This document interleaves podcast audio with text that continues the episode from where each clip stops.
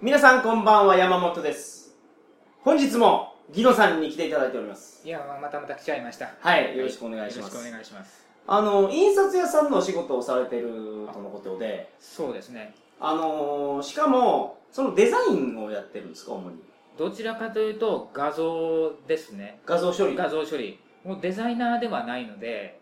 デザインははできないんですよ。はいでもまあ、えっと、何年もおりますので、はい一通りのことは簡単なもんなら、ほうほうあの仕事抜きにしてあのステッカーを作ってくれとか、ほうほうほうあのワッペン考えてくれとかいうのはありますけど、なるほど。全くあの絵は描けないんで、はいゼロからなんかもうドラえもんですら描けない状態なんでゼロから何か描けと言われるとはい非常に困るんですが、ギノさんがやられた仕事をちょっと見せてもらったんですけど、はいすごいですね。ありが写とうござ真いのます加工を、えやえってるんですけど、はいあの例えば予備校を写真でパシャって撮った時にパンフレットに載せるのにはい、電柱が邪魔やと邪魔かですねここのおっさんが邪魔やと邪か魔ですね窓に映り込んだ幽霊が邪魔とか幽霊っていうんですかああの窓に映り込んだなんか景色と景色かとか反射が反射があるのを邪魔やってのを全部消すと全部消します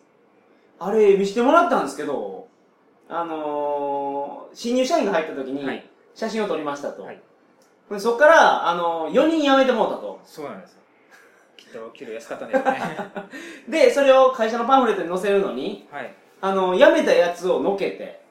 そいつらを消して、ええ、さらに、間引きされてるから、そうなんです人を寄せることによって、そうなんですそのスペースを埋めるっていう。そうなんです、はいそれは人をき切り離して動かすと下が出てくるんですよあれはそうですね。そうですね、だから下書かないかんと書かないといけないんですよでうんもあの一般的には取ったら下が出てくるもんと思われてる方が非常に多くてはい。あのいら服がかさあのいろんな色の服を重ねて置いてるんだけど、はい一番上が青色の服で青色の服は今回売らないことになったから青色の服どけてくださいって言うどけたら下の赤色の服出るんでしょとかで普通に言われます、はいい、や出ません出ませんその下の部分まで撮影して情報を記録してるんだったら、はい僕間違いなく同じの服脱がします からあ、画像処理で、そう消しゴム2で服を脱がしたら下から出てくる縮れてきたらね。そうはいはいはいやりすぎて骨まで出てくるっていうはいあはいはい。あれすごいですねけど、ちょっと笑いましたけど、りがとうございます人をずらして、そこの背景は、一点一点書くんですかドットで書くんですか結果的にですねああいうのは移植って言うんですよで、はいフォトショップを使うんですけど、はいフォトショップのツールの中にそのものズバリ移植っていう、まあ、日本語で訳すと移植、はい英語ではスタンプツールって言うんですけどはい。もともと昔あったあの機械の名残で移植っていう言葉が使われるんですけど、そこにあるもの窓とかうん背景のパネルとかタイルとかいうのははい同じパターンの繰り返しですね、ということはその埋めなければならないものと同じ柄のものがどこかにあるんですその写真のどこかに。どこかにはい。それを取ってきて埋める窓に電線が入っているとすれば、はい電線の入ってない窓がどっかにあるんです、はいはいはいはい。それを取ってきて埋めるおーでも、全く移植してしまうとう同んじなんで、明るさを変えたり影を入れてみたりとかして同じ窓ではありませんよっていうあ暖かそれさを取ってきてリアリティつけるための加工をするってそこうそうとでですすね。なので基本的にそれと埋めたいものと同じものがどこかにないといけないのではい。絶対的にできないっていうものがつむった目を開けるというやつですはいはい。作った目を開けるということは、はい目をつむってる写真と開けてる写真があるのであれば可能です、開けてる写真を横の人の目取ってきたらいいじゃないですあそうするとですね、い皆さんがあのお目目クリクリとか一重が二重と かか。はいは全員があのあの京本政樹のような目になるとかいうことになりますんでなるほど。はい目は口ほどにものを言うと言いますからあああの人それぞれ目の形は違いますし、はいはなのであの目だけはできないんですよ、はい他の人を取ってくるとダメなんですあと人間の顔っていうのは左右対称じゃないんですね、うんなので片目だけつむっている例えばウインクしてるからそれをなくしてくれたら、左目を閉じてるから右目を移植できる方はダメなんですそうするとおかしくなるにい。それ、なんか鏡みたいに反転させて、貼り合わせてもダメなんですダメなんですだからその証拠にあの皆さんあの簡単なんですけどかはい。あの鏡ってありますよね、はいそれがあの大きめの鏡、はいはいあの三面鏡なんかが分かりやすいんですけど、三面鏡の境目のようにあの鼻を当ててもろてうん。自分の顔半分が鏡に映るようにして見てもらったらよく分かるんですよ、はい。自分の顔を左右対称にもちろんデジカメで撮ってうん半分切り離して左右ひっくり返すの考えますけど、はい絶対おかしくなるんですよ人間の顔っていうのは必ず左右対称でないなのでその微妙なズレっていうのは再現することはできないうん。うんで僕の作業っていうのは再現ではなくて移植なんですなるもほちろんど。ゼロから作ってしまうものもありますが、はいほとんどはどこからか持ってきてますどこかに同じようなものがある、なんか、学校の写真やったと思いますけど、春の、いや、冬の学校の写真かな。それに桜の木を植えてたじゃないですか。えあれは桜の木をどっかから持ってきえてるそうですえっ、と松山城に桜の木がいっぱいあるんであそこ行ってちょっとちょん切ってきて、っていうことはしない んですが写真を撮ってきて。じゃえっと、あれはですね、桜の写真ばっかりを集めた、はい。えーデータ集っていうのがうん売ってまして、どこのデザインの会社にも、はいそういう素材集と呼ばれるなるほどね CD を皆さん持ってます。はいはいだから桜の木ばっかり、南の島ばっかりとか、はいはい北海道ばっかり、ニはいューはいヨークばっかりとかあるんですね、で、その中に桜の木ばっかりっていうデータがあって、その中から実際に合成したいものと、向きとか光の当たり具合とかはい、角度とかが同じものを探してきて、うん。背景を抜き取って切り抜くっていう作業なんですけど、あの合成できるように背景を抜けてしまうんですね、まあ、けどそれ貼り合わせてたら、なんか本当に合成になりますけど、その後にそうです馴染むようにするのが難しいんよそうですね。実際そこあの光の角度とか考えてみてあの光が南から差してるようだったらやっぱり木にも南木木の幹自体もあの南の方向が明るくて、はいえっと北の方向は暗くないといけないとうか、ん。で実際に地面に根っこに植わってるわけですから、はい。スパッと乗っ取る状態ではなくて、うんちょっとその根っこの部分を隠してみたりとか上から土の部分を乗せてみたりとかしてはい。じんわり柔らかくであと大事なんですが距離感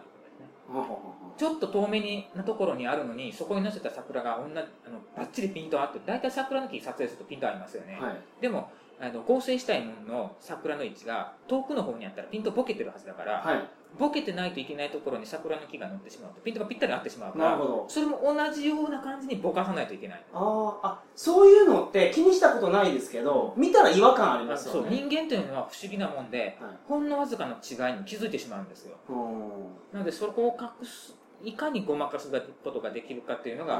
まあ、実力の差というところなんですけど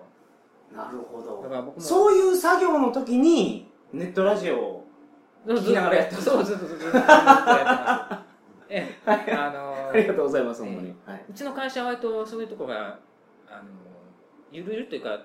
デザインをやってる会社はほとんどそうだと思いますラジオ流してる会社もありますし、はい。あの常に新しい情報を入手して、うんそして、えー、とデザインってゼロから作るじゃないですか、はいで、えーと感受性が豊かとか創造性が豊かじゃないといけない、はいということはガチガチに縛ってしまうとダメなんですようんそういう意味であの音楽を聴いたりラジオを聴いたり、はい時々あの寝てるのかというぐらい一日中寝てる人もいますけどあれは寝てるんではなく て。寝てるんじゃなくて考えてるんですよ、デザインをほんで、出かけますと言って、ふらっと出て行って、はい夕方帰ってくる人もいる、はいはいそれは出かけて、外の空気を吸って、心を入れ替えて、なんか、す心をさらな状態にして、あの新しいものを取り入れて、デザインがパーンと浮かんでくる。クリエイティブな仕事っていうのは、そそううそうなのかもしれないですね。なので、あの、鳥籠放送さんを聞いてても OK なんですよ。なるほど。素晴らしい。はおかい。げで、あの、なんか、ごくごく短期間のうちに一気に1話から聞きましたけど、朝からまでずーっと聞いてますね。ああ、耳に毒ですよ、あんなもん、朝から晩までいえいえ楽しいです。というか一人で、ブブブブブブブとかって笑ってるんですね。ありがとうございます。はい。はいそんなギノさん、はい。今週で3週目なんですけど、あ今日は、石手寺。石手寺です。はい。これは一応四国88カ所のはい。一つ。はい。何番か忘れました。はい。そちらの寺が、もうすごいと。あ。普通じゃないいと。そうですね。あの、やっぱり観光で行ったらうん、楽しまないといけないじゃないですか。はいはい。行って、見て、終わりじゃつまらない。はいはい。体験できるスポットということで。なるほど。テーマパークみたいな寺だと。そういうことですね。はい何でもあり ってやつ。一言で言うと何でもあり。はい珍しいお寺です。しかも道後温泉から1キロぐらいですから、あの、歩いて行けます。歩いても行ける結構あの歩いて行かれる方も多いですし、はいはいはいあのそうですねあのタクシーとかマドンナバスといって、はいちょっとレトロなバスも出てますんで、うんそれに乗っていくっていうこともなるほどわかりましたじゃあその話を本日はよろしくお願いしますよろしくお願いしますそれでは鳥かご放送始まりますもうあれですねもう3週目にもなんか到着出てきましたね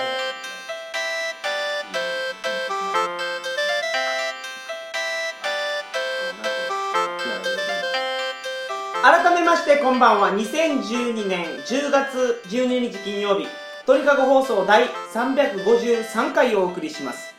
番組に関するお問い合わせは info.tkago.net info.tkago.net までよろしくお願いします石手寺のお話なんですが石手寺というのはまあちょっと前情報で話しまして結構有名なお寺です、どんな字ですかえっ、と英語に直すとストーンハンドテンプルです ちょっと発音が あれですがいえいえいえ石っていうのは通常のあの石ですねはい透析の石そうです手はあの右手左手の手このなぜ石手寺と呼ばれるようになったかと、ちょっとこれ触れさせてください大事な話なんでおうエモン三郎伝説というものがありましてエモン三郎エモン三郎というのは、まあ、よく、ね、蜷川新右衛門のエモンに、はい三郎です。ああ一休さんに出てくるそうそう新聞そうさんはいこの昔、あの、エモン三郎さんのうちに、うお坊さんがやってきたんですよ。はいまあ宅発とかで回ってるんですけど、はいそのお坊さんが来て、あの、ちょっと一杯のご飯を食べさせてくれって言った時に、ええそんなクソ坊主に食わせる飯やねえ出て行きやがれとかはいはいはい追い出したんですよ。はい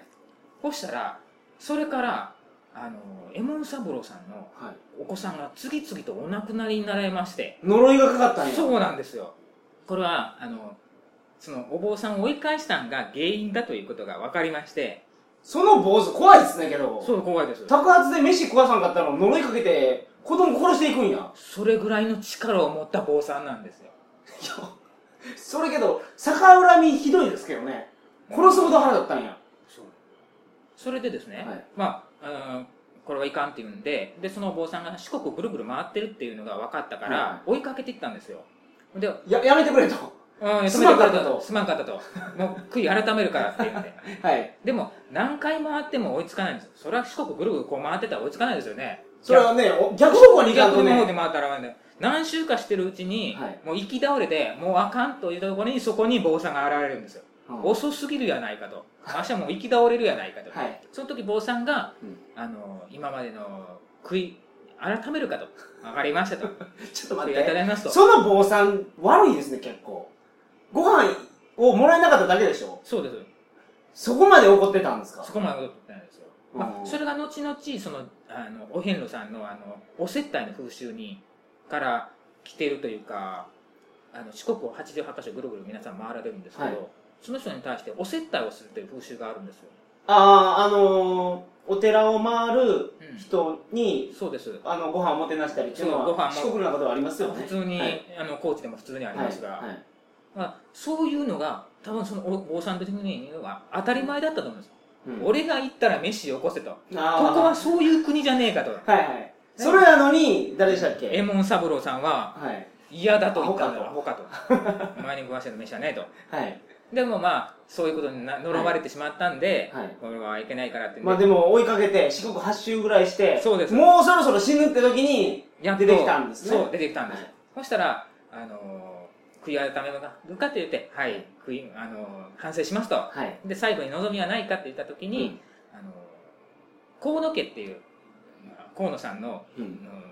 新しい子供跡取りとして生まれたい生まれ変わりたいって言ってはいあのよし分かったって言うんでうんえ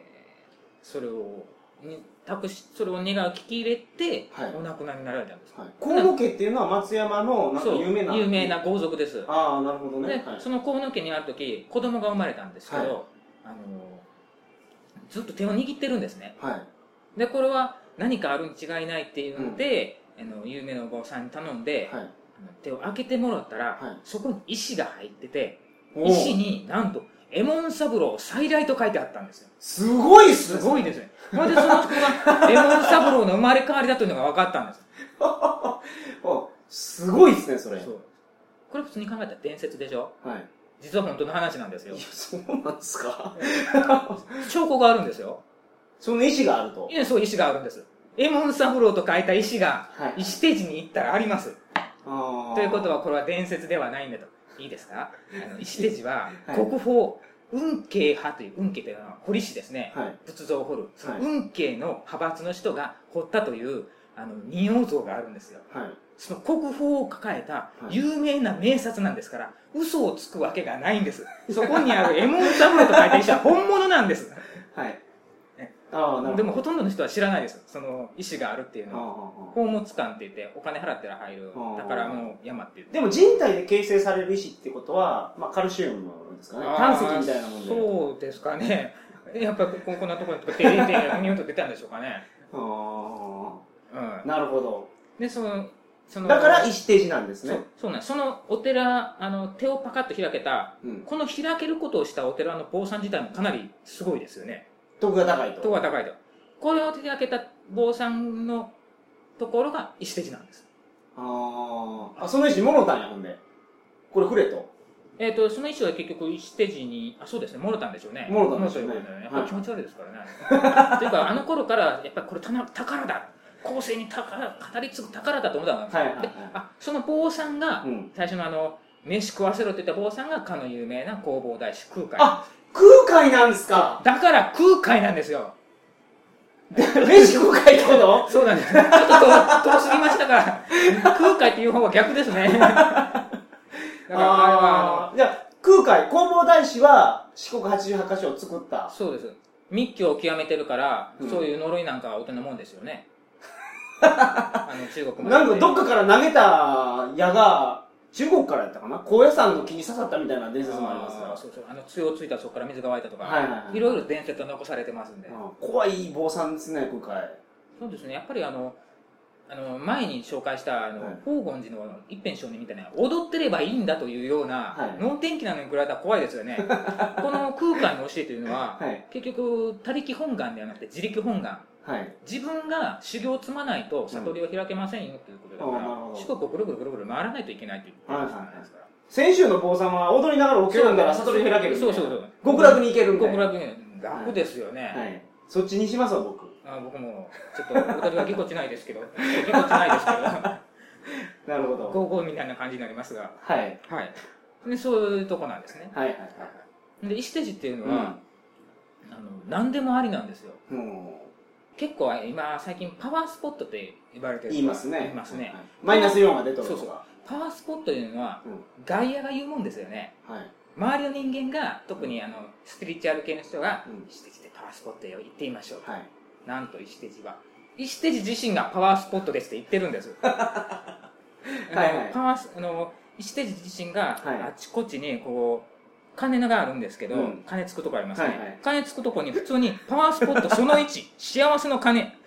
あの100円入れたら金がつけるっていうなるほど。でこれパワースポこれッ普ト通に、あのー、なんですか、わらばんしですか普通のこれ紙ですね。わらばんしじゃないか。うん適当な紙に書いてありますね、でこのパワースポットのがはい。えっとこれ普通の寺の鐘ですよね普。通の金です寺の鐘がもうパワースポットパやとワースポットなのでこれパワースポットがゼロからありまして、はい。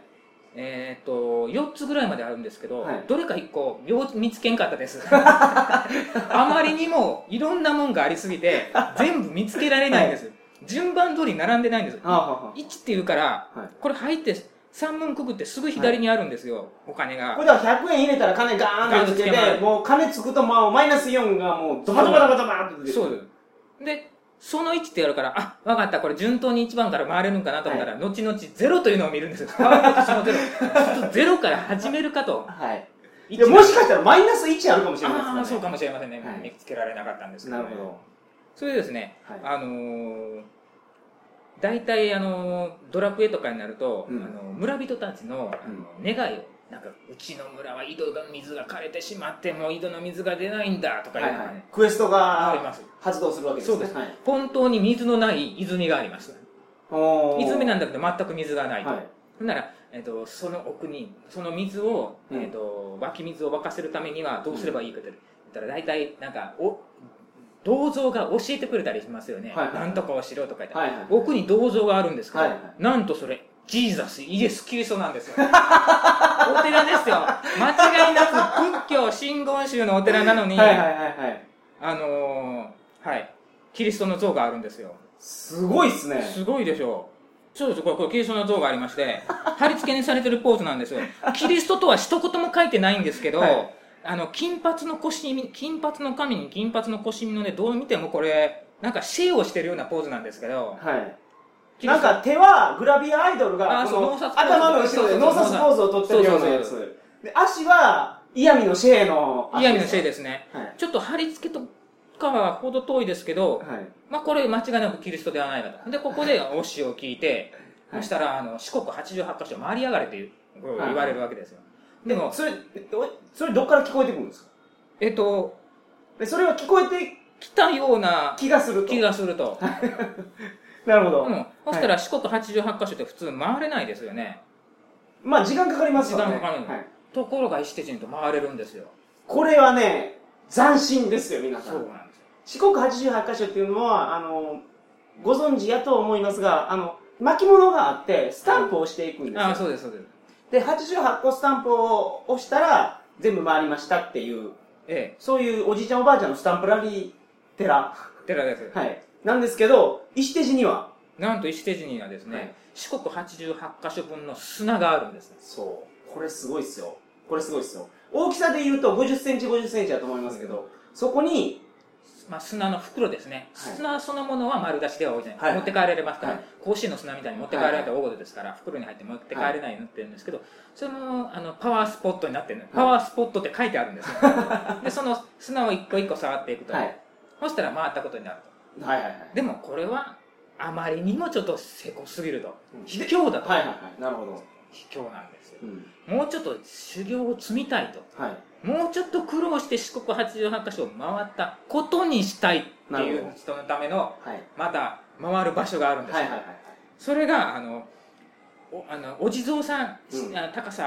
3 4センチ1 0センチぐらいのお地蔵さはんいはがい山道に88個置いてあるんです、ほうほうほう。それを全部回ると回ったこ とになるだから山道回るとねあの、えっと、2時間か3時間ぐらいかかるってお札に書いてあるんですよ、はいはい。行く道行く道にねあの一言一言書いてあるんですよあ大きな石にはつまずかないが小さい石にはつまずくご用心ご用心と書いあてー。ああ、なるほど。いろんなあのうんちくが書いてあはって、いはいでここで回ることができるほうでこれって全部回るとですね、うん最後には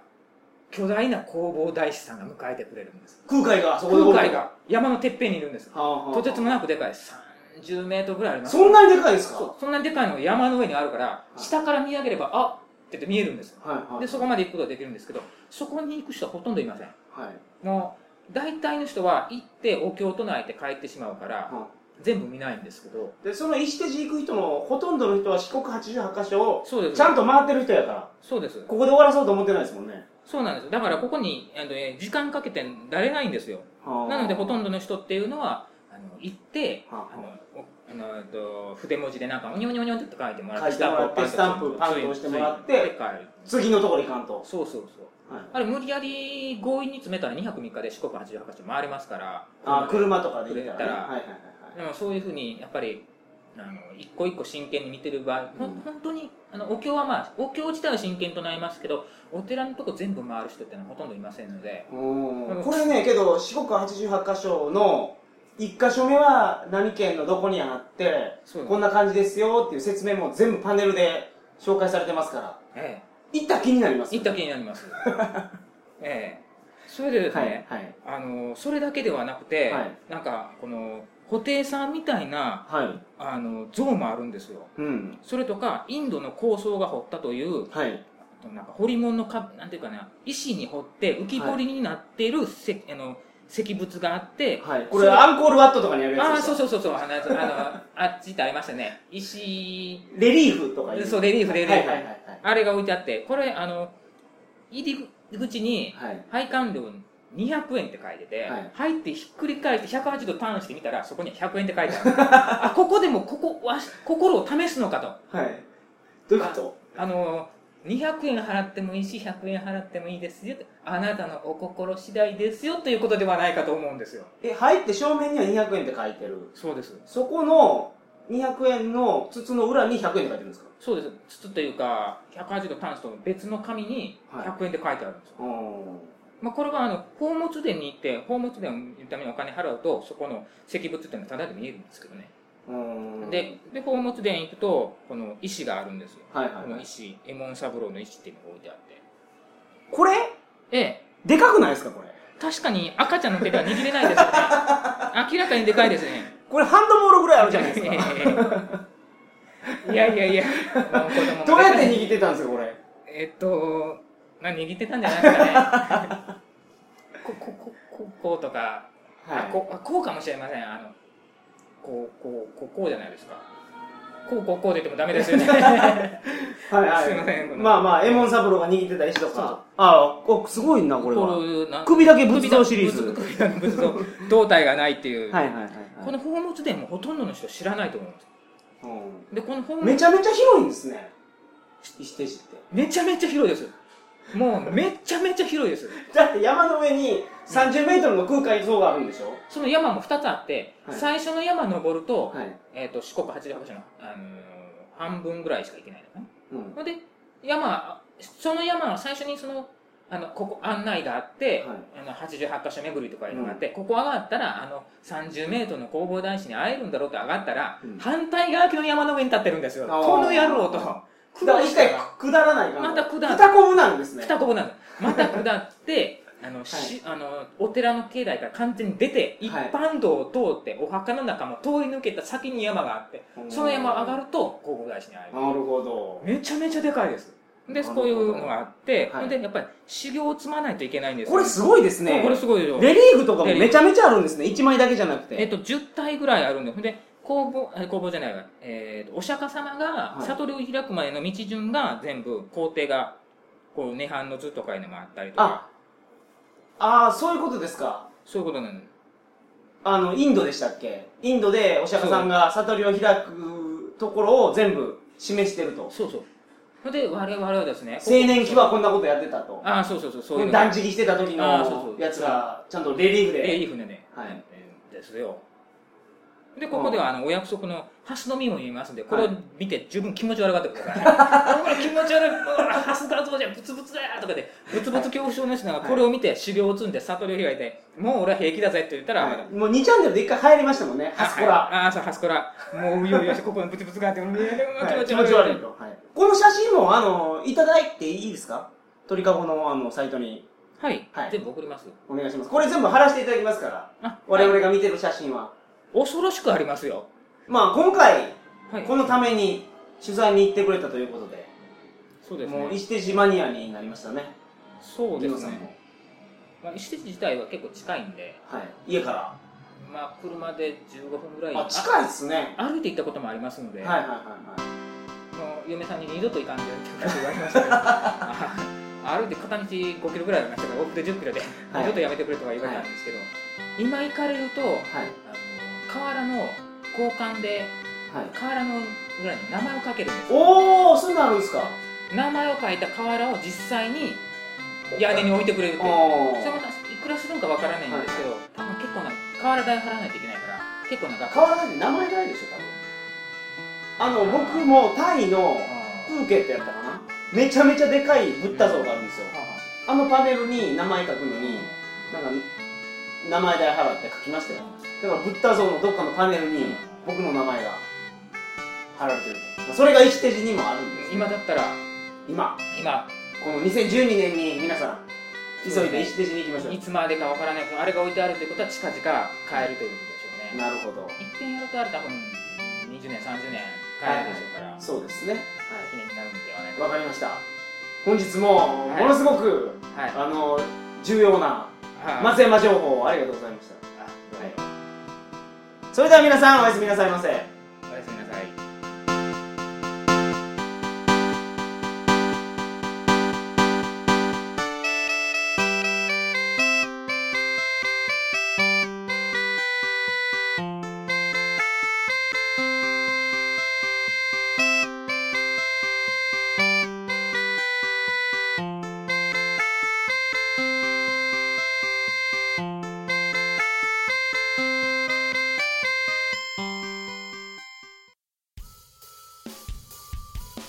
皆さん、こんにちは。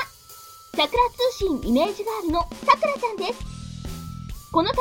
ネットラジオ界に全くありふれたタイプの新しい番組が登場しました。それが、引きこもり旅作家、さくらつよしと、鳥かご放送の山本がお送りする、桜通信です。通勤前、就寝前に、アホな話を聞いて、バカバカしい気分になりたい皆さん、ぜひ桜通信、